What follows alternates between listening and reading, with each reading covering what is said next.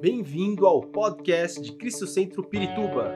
Para ficar sabendo sobre tudo de nossa igreja, acesse cristocentro.org.br ou siga-nos através do Facebook e Instagram como Cristo Centro Pirituba. Você também pode ver essas e outras pregações no formato vídeo em YouTube barra Cristo Centro Pirituba Oficial. Seja bem-vindo à nossa casa apostólica. Deus tem uma palavra poderosa para nós de libertação. Eu vou ler textos extraordinários da Bíblia, ao mesmo tempo impressionantes e assustadores. Melhor, garanto para você, do que Netflix. As histórias da Bíblia. E a pergunta que a gente faz é: por que será que o Senhor é, permitiu, com que propósito? Porque o Senhor sempre tem um propósito em tudo que Ele faz.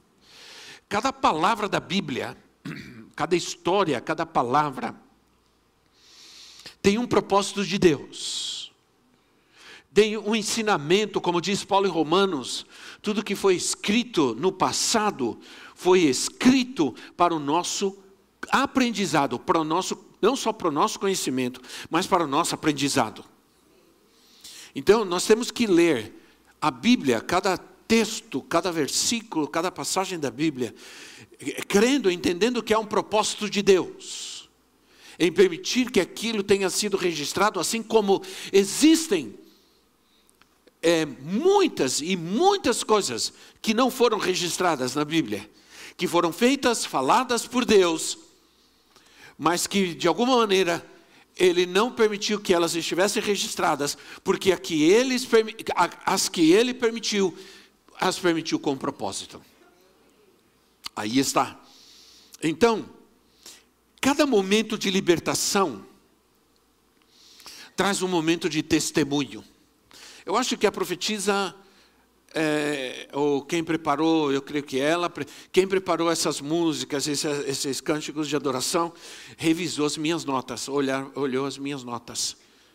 Foi o Gabriel, ele olhou as minhas notas, não é possível. As minhas anotações. Vocês andaram lá em casa olhando o que eu estava escrevendo, ou estiveram ouvindo as minhas orações. É, cada momento de libertação da nossa vida, a um, a um testemunho de poder. O mais maravilhoso da vida cristã é poder ter essas experiências em nossa vida e em nosso coração do que Deus fez. E, mas não somente isso, que faz a vida cristã tão especial, viver e, e viver a, a memória do que Deus já fez, é saber que Deus ainda vai fazer mais. Amém? Isso deveria ser o mais maravilhoso da nossa vida. Essa expectativa, essa certeza de que Deus não somente fez, mas Ele vai fazer mais. Dar testemunho, testemunho é uma reação natural de um coração cheio, porque a boca fala do que o coração está cheio. E em Lucas, eu quero ler, eu, eu não ia ler, mas eu quero ler esse texto para mostrar-lhes algo. Lucas 6, 45, é, diz assim: O bom homem, 6,45, o bom homem tira coisas boas do, tesouro, do bom tesouro que está em seu coração, e o homem mau tira coisas más do mal que está em seu coração, porque a sua boca fala do que está cheio o coração. Agora, o homem tira boas coisas boas do bom tesouro. O testemunho do que Deus fez na minha vida é parte das coisas do bom tesouro que eu tenho no meu coração. Então, é um tesouro guardado, mas que deve ser compartilhado. Então, quando eu compartilho o que Deus fez na minha vida, isso é um testemunho, esse testemunho sai de, um, de parte de um grande tesouro que eu tenho no meu coração, que é Jesus. Um, a nossa libertação é a nossa motivação. O que me motiva a Cristo, o que me motiva a igreja, a adoração, é Cristo. É a minha libertação. É o que ele fez na minha vida. É o testemunho. É a, o meu testemunho é a expressão da obra perfeita de Deus. É a expressão da obra perfeita de Deus. Quando eu dou meu testemunho, isso não é jactância humana. Isso não é orgulho humano. E isso é uma expressão do que Deus fez na minha vida. Mas não somente isso, também se torna um prenúncio daquilo que Ele ainda pode e vai fazer. Por isso ele diz assim: Eis que eu faço novas todas as coisas, e para nós ele diz assim: Eu vou fazer outra vez. Por que ele diz vou fazer outra vez? Porque há dentro de nós um tesouro, há dentro de nós uma riqueza que se chama o que Jesus fez por mim. Está aqui dentro de mim. Isso é um tesouro, isso é uma riqueza, isso é um testemunho. É Todos aqueles que experimentaram uma grande libertação no seu encontro com o Senhor, tornaram-se anunciadores de Cristo. E eu tenho certeza, eu posso dizer que muitos de nós que estamos aqui já falamos muito mais de Jesus do, aos outros do que nós estamos falando agora. E ninguém diga amém. amém. Porque se disser amém, diga antes, ai Senhor, misericórdia. Sim ou não? Eu posso dizer com certeza que muitos de nós já não estamos falando de Jesus como nós fazíamos antigamente. Eu me lembro, eu estava estudando e me lembrei do meu pai, e lembrei de uma história que ele contava, e que quando eu era criança, eu gostava de ouvi-la muitas vezes, quando a gente estava reunidos, eu gostava de ouvir essa história. Ele contou que ele, uma vez, eles moravam num bairro aqui de São Paulo, e eles, ah, e eles evangelizaram um homem que era o homem mais violento daquela região. Era um homem extremamente violento. Já tinha, já tinha sido preso por homicídio, era um homem que todo mundo tinha medo dele, era um homem mau, mau, mau. E eu me lembro que ele contava que ele se converteu. E que eles saíam para evangelizar, naquela época eles iam de casa em casa, e ele queria ir junto. Ele tinha acabado de se converter, mas como ele era meio assustador assim, né, ninguém falava não para ele, ele foi junto. E meu pai me conta que um dia ele bateu na porta de uma casa e, e falou assim: Ah, queria falar com o senhor da palavra de Deus. E aqui o homem, não quero saber, bateu a porta. Ele foi, deu um pontapé na porta e falou assim: Vem aqui agora que você vai ouvir por bem ou vai ouvir por mal. O que o pastor tem para falar aqui, vai ficar quietinho. E como aquele homem conhecia aquele sujeito, ele diz: Não, tá bom, sim senhor, claro, pode falar, pode falar. Aí meu pai disse que falou, Jesus, a palavra, aquele homem se converteu, entregou a vida dele para Jesus, entregou tudo que ele tinha, queria dar dízimo na hora. Mas o, interessante, aí meu pai chamou ele e falou assim: olha, não pode ser assim. Não é assim. As pessoas, não é por força, não é por violência. As pessoas, elas têm que querer, elas têm que parar com vontade para ouvir, não por obrigação. Fica calmo, fica tranquilo, que o homem está muito. Como é que pode fazer isso com a palavra de Deus, não querer ouvir Jesus? Eu não vou permitir isso. Quando a gente se converte, a gente tem aquela primeira experiência com Cristo, a gente está naquele primeiro amor, apaixonados pelo Senhor, a gente dá testemunho, ninguém pode chegar perto de nós, porque a gente quer que as pessoas que se aproximam de nós vejam Jesus. É isso que a gente quer. Lá no fundo, quando alguém se aproxima de mim, o que eu quero é que elas vejam que Jesus está em mim, que Jesus está comigo. Eu quero que elas vejam e não se frustrem e não e não se decepcionem. E aí, certa vez, Jesus curou um cego de nascença. E Jesus fez isso, e eu vou ler textos em que algumas coisas que o Senhor fez são coisas muito loucas.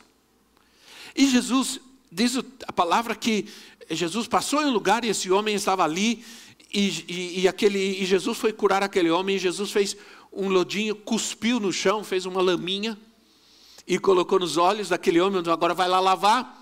Ele lavou e começou a enxergar. Era cego de nascença. Por que Jesus fez isso dessa maneira tão inusitada? Jesus fez isso, e eu compreendo isso, entre outras coisas, a atenção que o Senhor deu para ele, o cuidado que Deus deu para ele, tudo. Além de tudo isso, Deus, o Senhor fez isso para que o testemunho daquele homem fosse poderoso. Para que o testemunho daquele homem fosse exclusivo. Alguns de nós temos testemunho da nossa conversão em Cristo de, que é exclusivo. O que Deus fez na sua vida, Ele não fez na vida de outro, ou Ele fez de forma diferente. Mas na vida de cada um de nós, o testemunho que nós temos da nossa conversão e nosso encontro com Cristo é bombástico, sim ou não? É extraordinário. O que ele fez na minha vida, eu não merecia. Eu era um desgraçado, um miserável. Mas ele veio e ele fez uma coisa. Aquilo que Deus fez na minha vida é, pode não parecer extraordinário para qualquer pessoa, mas para mim é. Para mim é. É extraordinário. É o maior milagre. Aliás, o maior milagre que o Senhor pode fazer na sua vida, Ele já fez. Então, é, aquele homem, é, o Senhor fez isso para que o, o testemunho daquele homem fosse poderoso. Às vezes, alguém me conta o que Deus fez na sua vida, e eu gosto de ouvir o que Deus fez na vida de algumas pessoas, porque elas contam isso de uma forma tão extraordinária que dava para contar uma história, fazer um filme. Ela, elas estão. É, é, elas estão assim impressionadas, agradecidas, é algo, elas se sentem como que, que elas foram especiais naquele momento para o Senhor. O que Deus fez, olha, o que Deus fez na minha vida. Aí você escuta e fala, mas isso não é tão simples, não é tão assim. Não, para ela é. E ela fala isso com uma profundidade. Então, é, o mais interessante é que os religiosos, eles se ofenderam eles se ofenderam porque Jesus tinha curado aquele homem no sábado. Eles estavam preocupados com o sábado. Religiosidade. A única coisa que pode impedir o poder de Deus, a manifestação do poder de Deus, o milagre, é a religiosidade. Eles estavam preocupados com o sábado, com o sábado. O que importam as coisas religiosas e teológicas? Se o que Deus fez na minha vida é real, eu era cego, agora eu enxergo. Eu era, eu era um drogado, agora estou liberto. Eu era um promíscuo, agora eu não sou mais. Eu era um mau pai, agora eu não sou mais. Eu era um péssimo marido, agora eu não sou mais. Isso, oh, isso é um testemunho poderoso. Porque nos calamos, porque não estamos contando ao mundo o que Deus fez na nossa vida. Eu não preciso ter teologia para isso. Eu não preciso ter um instituto bíblico, eu não preciso fazer um seminário teológico para isso. Eu tenho o que ele fez na minha vida e o que ele fez na minha vida. Aliás, o que ele ainda está fazendo na minha vida. É poderoso, é ou não é poderoso? Vocês vão sair daqui hoje com milagres poderosos de Deus na sua vida. Deus falou isso comigo. Deus falou isso comigo. Se uma libertação de Deus que provoca uma mudança radical ainda não ocorreu na sua vida, vai ser hoje. Diga quem está ao seu lado, é hoje. Aleluia. Sabe o que é testemunho? Entre tantas coisas que nós já falamos sobre testemunho, que nós definimos sobre testemunho, testemunho é também compartilhar o que temos que os outros não têm. Tem algo que eu tenho que você não tem. E aí nós caímos numa história, eu não vou ler, porque é, é grande, é, é, bem grande, é. mas eu quero que você anote para você ler, para você ler depois. Você lê depois. É uma história muito louca. Segunda de Reis, capítulo 6, do versículo 24 a, o, ao capítulo 7, versículo 20. Segundo de Reis 6:24 ao 7:20. Depois você lê. Mas eu quero e quero convidar você a ler essa história com calma, para observar todos os detalhes, para ver como em cada detalhe a gente vê a mão de Deus. A gente vê como que Deus, como se fosse um tabuleiro de xadrez, onde Deus vai movendo cada peça para cumprir o seu propósito, para fazer algo grande, algo maravilhoso. Você está aqui hoje, mas Deus moveu situações, Deus moveu peças, Deus tinha uma estratégia para trazer você aqui hoje para fazer a obra na sua vida. Você não é obra do acaso, você não é resultado do acaso, como diz o doutor Erbelin. Você não nasceu por acaso, você não é, é, é, é descendente de uma meba. E o seu pai não foi, sua mãe, o seu bisavô, tataravô, tataravó, não foi um gorila. Você é resultado de um projeto de Deus. Você é um projeto de Deus. Diga, eu sou um projeto de Deus. Diga mesmo que seja pela fé, irmão. Aí, essa história fala que o rei da Síria, um homem chamado Ben Haddad, é esse nome, cercou a cidade de Samaria com seu exército. Ele cercou a cidade de Samaria com seu exército.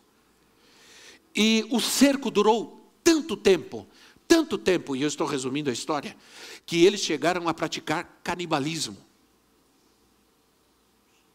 Conta a história de que duas mulheres procuraram o rei e elas disseram: Nós comemos o filho dela, agora na outra semana nós vamos comer o nosso filho.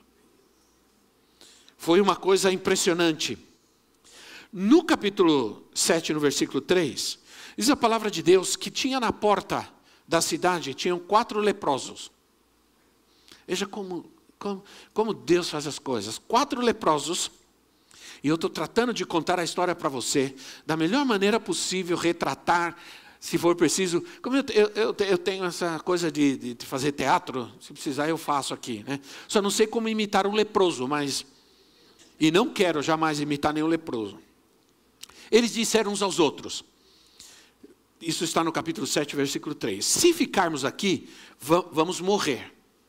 Se a gente for em direção ao acampamento do exército do inimigo, nós também vamos morrer. Então nós vamos tomar uma decisão, vamos fazer algo. Não vamos ficar aqui parado vendo tudo isso que está acontecendo.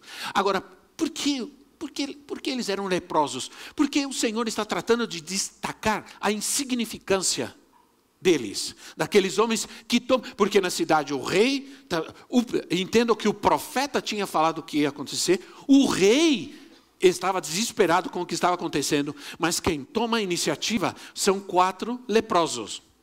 Quatro insignificantes, rejeitados, que ninguém dava valor para eles. Eles começam a conversar entre eles assim: vamos fazer alguma coisa.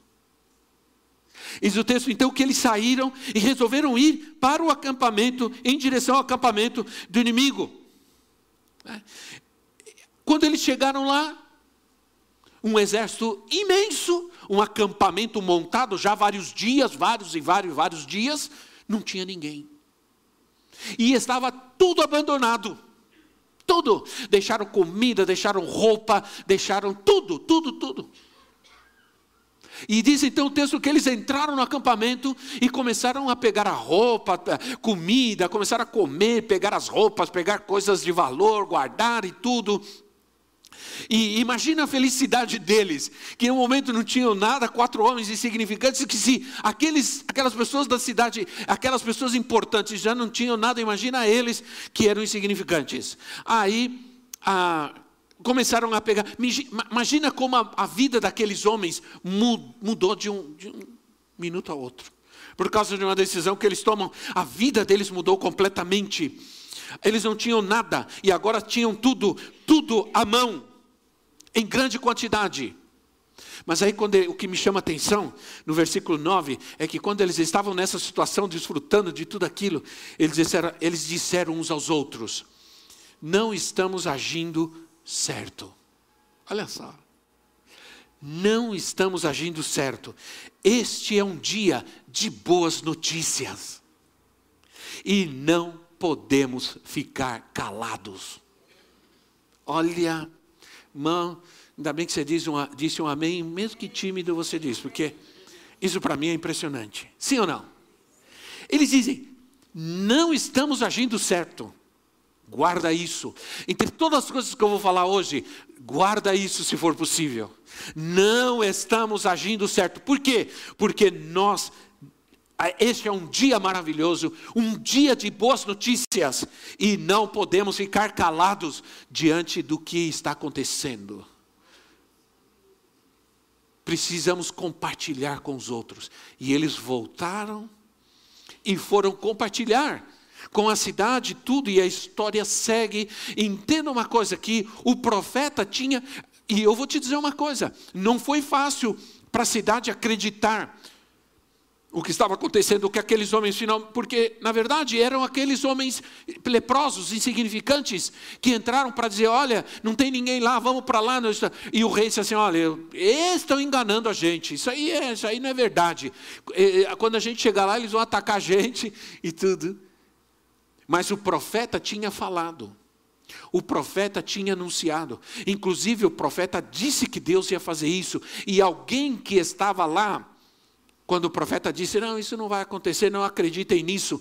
E sabe o que aconteceu? Quando descobriram que era verdade a notícia dos leprosos, saiu todo mundo correndo e esse que duvidou foi atropelado e morreu.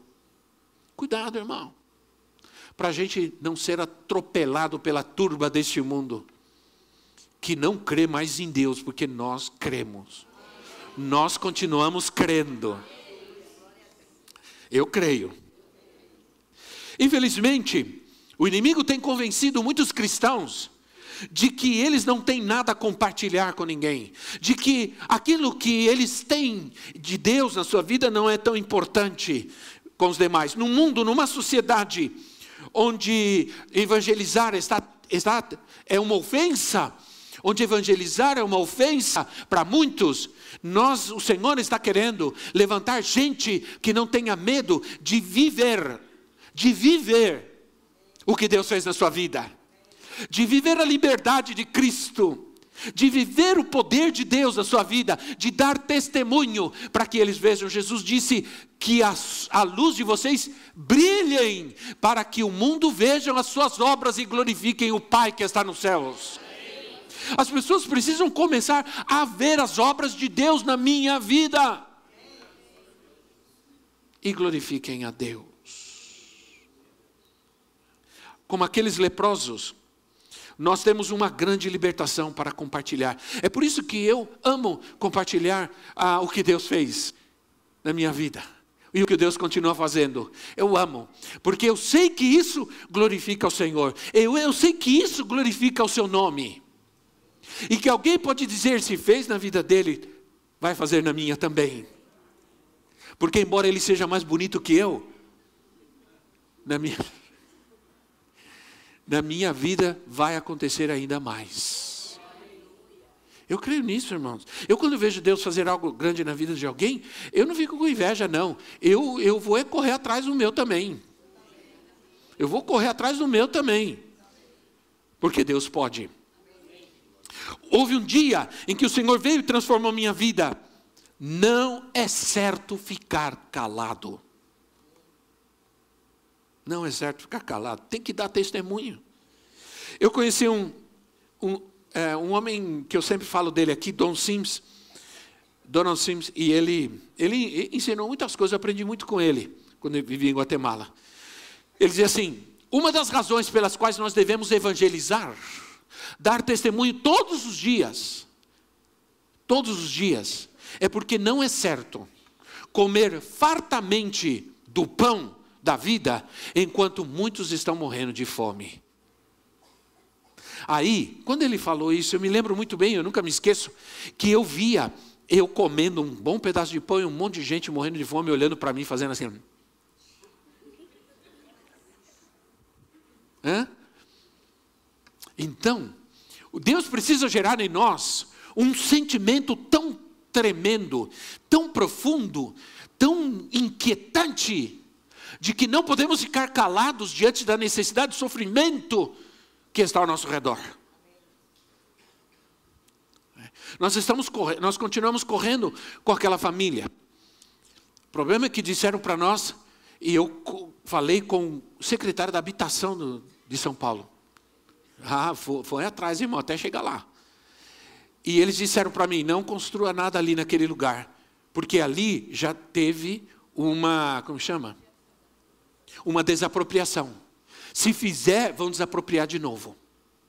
É só você começar a construir alguma coisa ali naquele lugar, já vão colocar os olhos. Não pode. E agora nós estamos buscando outras coisas. Por quê? Porque eu não consigo. Esses dias estava chovendo, eu não consegui dormir pensando naquelas meninas dormindo naquele, naquela tábua no chão. Nós vamos fazer alguma coisa. Nós estivemos lá na terça-feira, a profetisa foi também, viu a situação. Né? E aí, nós tínhamos ido, ido antes, levamos brinquedo, levamos para as meninas, levamos brinquedo, levamos roupa, levamos algumas coisas. Quando nós fomos na terça-feira, tinham entrado no barraco e levaram tudo. Levaram tudo. Então nós falamos para a irmã, definitivamente, definitivamente, a senhora não pode ficar aqui. Não pode ficar aqui. E nós não podemos deixar que a senhora fique aqui. Nós vamos fazer alguma coisa. E nós estamos agora eh, nos reunindo e discutindo o que vamos fazer, porque há uma inquietação no meu coração. Eu não vou ter paz enquanto eu não resolver isso, eu não ver essa família numa outra situação. E aquelas meninas, uma delas tem oito anos, um dente, dois, dentes, três dentes de cima não nasceu, um dente nasceu, os outros não vão nascer, estão presos aqui. Ela sente dor, tudo. Nós já estamos correndo atrás, nós vamos resolver. O que acontece? O que nós precisamos é gente que, de Deus que esteja vivendo nesse mundo com a experiência e a fé e a libertação do Senhor na sua vida, que fique inquieta, inquieta, incomodada em não falar, em não dar testemunho do que Deus fez na minha vida. Agora tem uma outra história que também é maluca, que está em Marcos capítulo 5, Mateus capítulo 8, sei lá, onde você quiser ler. Que é a história de um, de um, de um homem endemoniado, que a Bíblia chama de endemoniado gadareno. Eu também não vou ler, porque é uma história bem. É, é um texto bem longo, são 20 versículos. Mas eu peço que você leia depois Marcos capítulo 5, versículo 1 ao 20. Leia com calma também, para você ver os detalhes dessa história, para você ver o detalhe deste momento tão interessante. Mas eu posso fazer aqui uma narrativa para você, né? É. E nós devemos entender que situações enfrentadas por Jesus têm um grande sentido profético para nós. Um grande sentido profético. A condição daquele homem demonstra a condição do homem sem Deus. E a condição daquele homem era terrível. Diz o versículo 2: que ele tinha um espírito imundo. Ele tinha um espírito imundo. É, ele andava por toda aquela região. Né? É, ele tinha todos os males do mundo estavam sobre a vida daquele homem: violência, autodestruição, desequilíbrio mental, tormento, cansaço, miséria, solidão. Mas eu gosto de dizer que Jesus chegou naquele lugar e abriu um caminho de libertação na vida daquele homem. Não sei se nós cantamos isso ou foi falado isso. Ele abriu um caminho de libertação. Ele, Jesus atravessou da região da Palestina para o outro lado, numa região chamada Decápolis, onde existem dez cidades e uma delas se chama Gadara. Para você entender todo o embrólio dessa história, precisa entender também um pouco da história e do contexto. Né? Porque aqueles homens que viviam deste lado eram criadores de porcos. Mas para os judeus, porco era um animal amaldiçoado, imundo. Então tem toda uma história. Por que aqueles homens? Porque quem ficou ali naquela região foram duas tribos e meia de Israel que quiseram, falaram com Moisés e pediram para ficar desse lado, não quiseram atravessar pelo outro lado do Jordão. Bom, irmãos, eu não quero demorar com isso, isso não é, não é aula de geografia. Mas eles não quiseram atravessar pelo outro lado do Jordão. Então Moisés fez um acordo com ele: vocês entram com a gente, possuem a terra, depois vocês voltam e podem viver nessa região. E o povo de Deus não criava porcos, por que agora estava criando porcos essa gente que vivia neste lugar? Então a história, aqui nós temos uma história que pode muito bem envolver descendência, ascendência, maldição e tudo mais. E Jesus chega naquele lugar, diz o texto, quando ele coloca os pés naquele lugar, os demônios vieram. os demônios se manifestaram? Porque vivia um povo que estava debaixo de maldição, que vivia naquela região. E a maioria dos que viviam ali também eram descendentes de Cão, filho de Noé, que foi amaldiçoado pelo pai. Jesus colocou o pé naquele lugar e os demônios se manifestaram, se convulsionaram. É? Os demônios se convulsionaram. Eu me lembro, essa história, aí eu me lembrei de algo agora. E vai fazer 40 anos. A profetisa sabe como é minha cabeça. Você já me, muitos já me entendem. A gente está conversando uma coisa, daqui a pouco eu já estou em outra. Vocês ainda estão naquele assunto, eu já mudei faz tempo. Nós nos casamos. E eu queria tanto casar com ela, que eu vendi meu carro. E andei a pé. Você é melhor eu ter ela do que andar de carro, porque, né? Vai que vem outro aí, não sei. Aí vendi meu carro, que já não era lá essas coisas, mas tudo bem. Para a gente casar. Não tinha dinheiro, era uma dureza, misericórdia. Era uma dureza. Aí, casamos, vamos de mel, voltamos. No primeiro domingo que nós fomos para a igreja, eu e ela. Bíblia na mão, ternão. Ternão, Bíblia na mão. Nós fomos para o ponto de ônibus. Aí nós atravessamos a avenida. Quando nós colocamos o pé no ponto de ônibus, teve uma convulsão no ponto de ônibus. Tinha um grupo de jovens. Quando nós colocamos os pés, uma das moças caiu endemoniada na calçada. Aí eu olhei para ela e falei assim: hum, você já sabe, né? Aí eu, eu fui, ela segurou a Bíblia, eu fui lá, e a moça estava lá no chão, e o, o, pessoal, eles não sabiam o que estava acontecendo com ela, eles não entendiam o que estava acontecendo com ela. Aí eu me ajoelhei e falei, eu não vou ficar aqui gritando, parou o ônibus, parou o carro, porque foi um. Aí eu falei, eu não vou ficar aqui gritando, né, esperneando. Eu abaixei, falei, segurem ela, porque ela estava Aí eu segurei a cabeça dela e comecei a expulsar, a repreender aquele demônio. Se sai da vida dessa moça agora, em nome de Jesus, no ouvido dela, no ouvido dela. Entende que eu estou dando para vocês um testemunho? Estou dando um testemunho. Um testemunho do que Deus fez. Aí, é, eu, quando eu estava repreendendo aquele espírito, aquele demônio, ela parou, abriu os olhos e olhou para mim assustada. Olhou assim ela não entendia o que estava acontecendo com ela. Então o namorado, estava o namorado, e todo um grupo de jovens levantou e falou, e, e o rapaz falou para ela: "Eu falei para você que você não devia ter ido naquele lugar". Falou assim para ela. Mas eu estava de terno e o respeito era grande. Uma vez eu fui dar aula, logo que cheguei fui dar aula, olha só os assuntos. Eh, fui dar aula, peguei o ônibus, peguei o ônibus de, de gravata, era da aula de gravata com a Bíblia na mão, material da aula, e eu estou no ônibus. Aí para a polícia, para o ônibus, desce todo mundo, todos os homens, e mão no, no, na parede aí no ônibus. Aí eu desci, levantei, desci. Aí quando eu desci, o policial falou: o senhor fica aqui, por favor. Aí começaram a revistar todo mundo. Revista, revista, todo mundo. E revista, e eu lá assim. Oh, Senhor. Revistou, revistou e pegou e, e não sei o quê. Aí falou assim: tá bom, pode. Sabe com o que eles falam, né? Pode entrar. Um momento, senhor, por favor. Eu até hoje não sei se era por causa da gravata, da Bíblia ou da minha cara linda. Não sei. Né?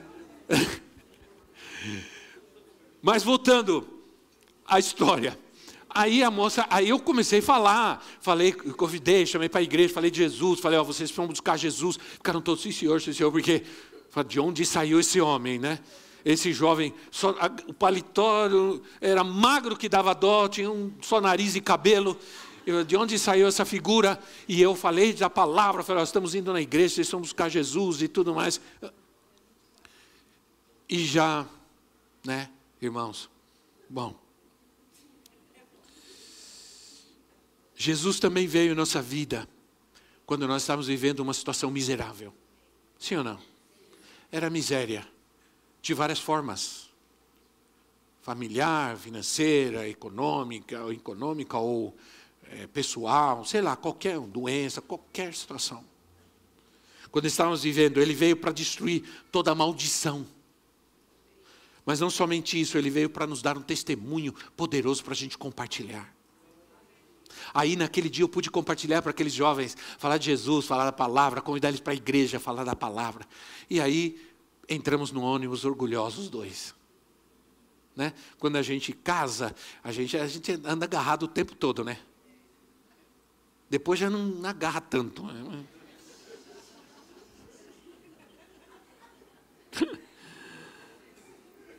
Todos. Aquele homem viu Jesus. E ele se aproveitou daquele momento. Ele correu para Jesus, ele aproveitou a oportunidade de alcançar a libertação na sua vida, porque ele vivia uma vida miserável, ele vivia nu, andava jogado pelo, pelo ele vivia no cemitério, dormia nas covas, nos túmulos. Era uma miséria, uma miséria. Era violento, diz, Lucas diz que amarravam ele com correntes e ele arrebentava as correntes. Tinha um espírito de suicídio, ele vivia se cortando, tentando se matar. Era um espírito de suicida, de autodestruição.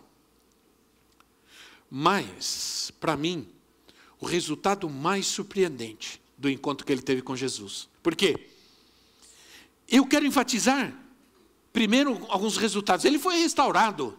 Ele foi reintegrado socialmente, porque o povo veio, porque viu que tinha acontecido alguma coisa, e primeiro porque estavam bravos, porque os porcos tinham, eh, uma manada de porcos, mais ou menos uns dois mil, tinham se precipitado num abismo, e, e aqueles porcos não eram só usados para comer, eles eram usados para sacrifícios. E os criadores de porcos ganhavam muito dinheiro com isso, porque eles vendiam para os templos, para o sacrifício, e depois a carne que sobrava eles vendiam para no, no mercado, no açougue, não sei. Eles estavam furiosos. E então, quando eles chegam, eles veem aquele homem que eles conheciam muito bem, que era um desastre na cidade, que eles já tinham tentado prender, amarrar, que era uma ameaça, que tinham medo de, de, dele. É, aquele homem sentado, conversando, rindo, lúcido. Ele foi reintegrado. Ele foi, ele foi restaurado. A sua moralidade foi restaurada, porque ele antes estava nu, agora ele estava vestido. Ele, a sua sanidade mental foi restaurada, porque ele estava conversando, diz o texto, que ele estava mentalmente lúcido. Quantas doenças mentais a gente está vendo hoje? Irmãos, vocês já, não, já viram Quantos problemas assim nós temos hoje no mundo? Problemas mentais, de autismo, nível tal, nível tal, e tantas deficiências. TDAH, MR ao cubo. Né? É, mas para mim o resultado mais surpreendente, sabe qual foi o resultado mais surpreendente na vida desse homem? Foi que ele queria estar com Jesus. Quando eles falaram, bom, tchau, gente, vamos embora, ele foi embora atrás. Aí quando eu for entrar no barco, ele, ele, queria, ele, ele não queria mais largar Jesus. Porque só ele podia saber a grandeza do poder que operou na sua vida. Aí Jesus disse para ele: Não, senhor. Porque diz a palavra de Deus que Jesus não, ele queria entrar no barco, ele queria, e Jesus não permitiu. Jesus disse assim: Volta para tua casa para a tua família e contra para eles.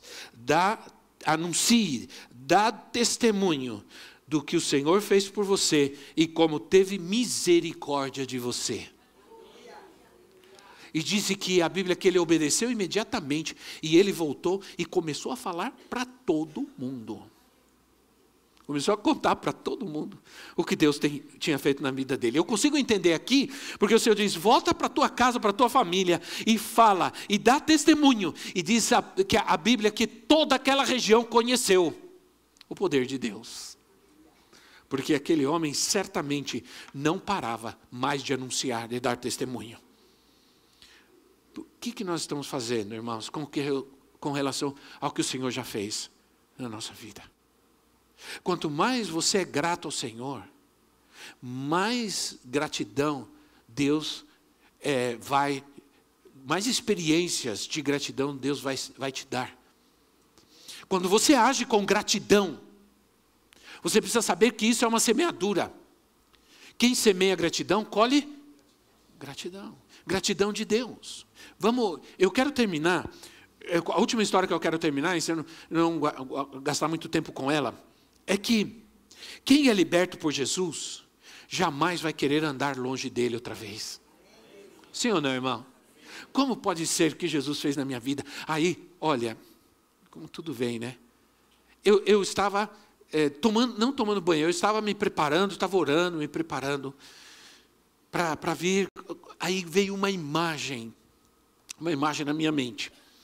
Eu cresci, em grande parte, é, numa igreja simples, né?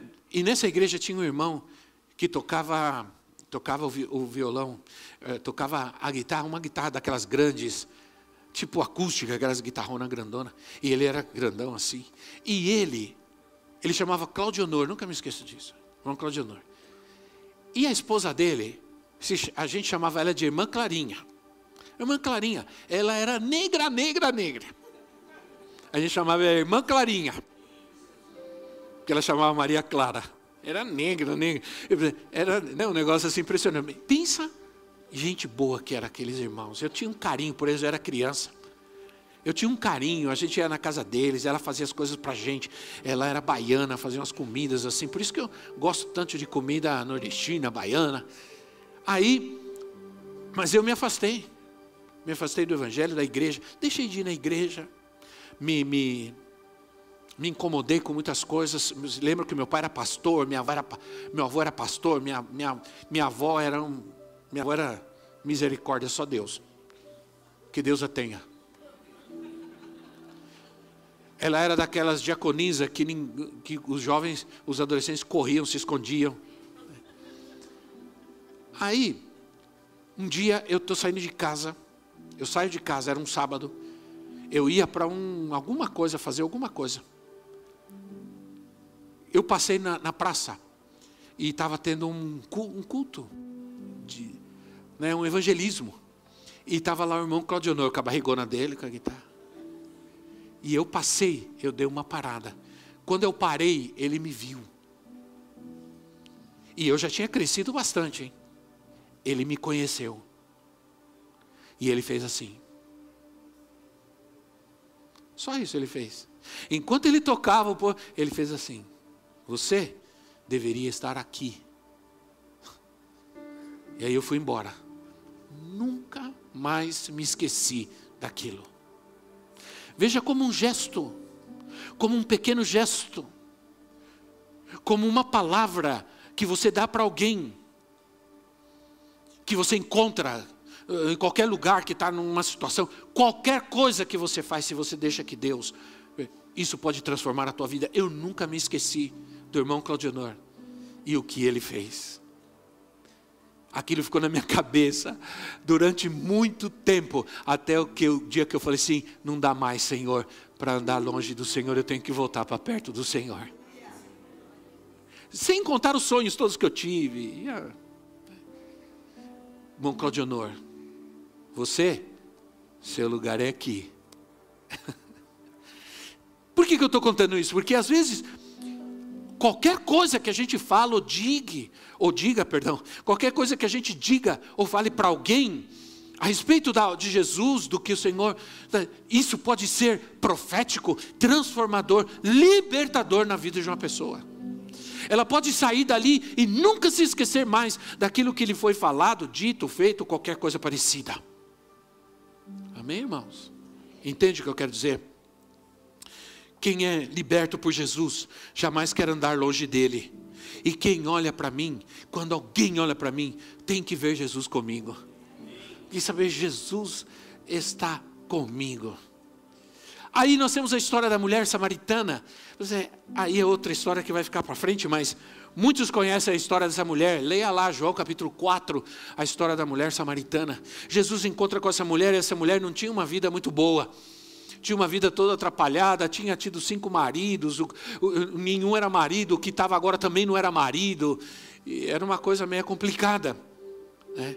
Mas ela se encontrou com Jesus. Vamos resumir a história dessa maneira. Ela se encontrou com Jesus. E aquele encontro com Jesus foi tão impactante e transformador, né, que ela saiu fazendo um convite. Ela foi para a cidade, para todo lugar. Venham, venham ver. Encontrei alguém. Eu encontrei alguém diferente. Eu encontrei alguém que falou da minha vida. Ela não disse, venham conhecer alguém que me deu uma cantada. Não. Venham ver alguém que falou da minha vida. Hoje é o dia de receber um milagre de libertação. Talvez você me diga, eu não tenho, eu, ou nunca aconteceu na minha vida, ou eu não tenho uma experiência tão profunda com Deus de que eu possa contar. É, eu preciso, eu quero que Deus faça algo poderoso na minha vida, mas se você permitir, Deus vai fazer hoje mesmo. Ele pode te libertar, Ele pode te encher do Espírito, basta você querer. Quando eu tinha oito anos de idade, eu fui, disseram que era bom, que você se enchia do Espírito, que você falava em línguas. Eu falei, eu quero esse negócio para mim. E eu fui, eu ia toda semana na reunião do círculo de oração das irmãs. Imagina isso, hein? Só mulheres e eu lá. E eu me ajoelhava e ficava ali. Ora, assim, me batiza, chorava, babava, fazia de tudo. Aí um dia, eu estava clamando, chorando com uma criança, porque eu chorei, agora ver essa criança chorando. Está chorando porque seu, seu paizinho está no hospital. Ela é filha única. Né? E ela ama vir à igreja, ela ama, ama. Ela passa por mim, me abraça, eu brinco com ela, falo do óculos dela que é lindo, tem um sorriso lindo, mas está chorando porque está preocupada com o papai dela. É. Então, irmãos, é, eu comecei a clamar e chorar. Naquele dia eu chorei muito profundamente. E quando eu estava chorando, eu senti que alguma coisa me tomou pela mão e me levantou. Eu estava de joelhos, me levantou, como se eu estivesse nas nuvens assim. E não me lembro exatamente, e eu não me lembrava depois o que aconteceu, mas eu via toda uma convulsão, uma gritaria, tudo. As irmãs, né? eu tinha sido batizado com o Espírito Santo, estava falando em línguas. Né? Eu nunca me esqueço disso. Veja, eu nunca vou esquecer o que Deus fez por mim. Nunca vou me esquecer do que Deus fez por mim. Não me esquecerei. A gente cantava, lembra que não estão aqui os assembleanos hoje? Não me esquecerei do que Deus fez por mim. A gente cantava isso. Fique em pé no seu lugar. Esperamos que esta mensagem tenha te inspirado e sido uma resposta de Deus para a sua vida. Quer saber mais sobre Cristo Centro Pirituba? Siga-nos nas redes sociais no Facebook, Instagram e YouTube ou visite nosso site em cristocentro.org.br.